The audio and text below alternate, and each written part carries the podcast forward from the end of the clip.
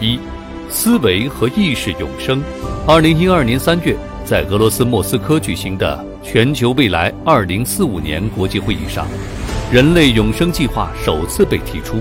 这个计划旨在用机器来取代人的身体，包括胳膊、腿、心脏，甚至大脑等，只保留人的思维和意识，以此来实现永生。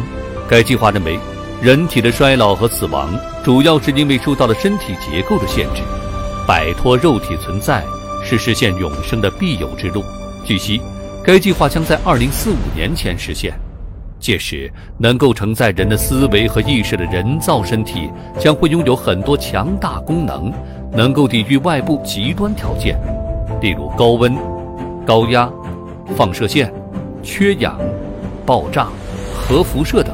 值得期待的是，该计划四个阶段中的第一个阶段已经提前完成，第二个阶段将人脑与机器躯体匹配连接，也将很快被实现。例如，马斯克早在去年就已经宣布，将在2022年之前实现脑机接口植入人脑，并且原则上通过脑机接口可以修复大脑的任何问题，包括视力、瘫痪等。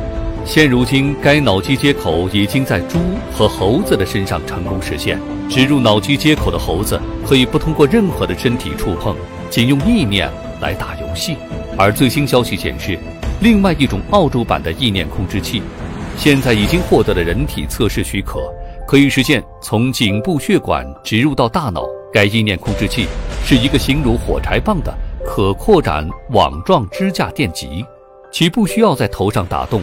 只需要颈部的一个微创手术即可，相比于脑机接口来说，风险要小很多。此外，3D 打印人造器官技术现在也已经取得了很大的突破。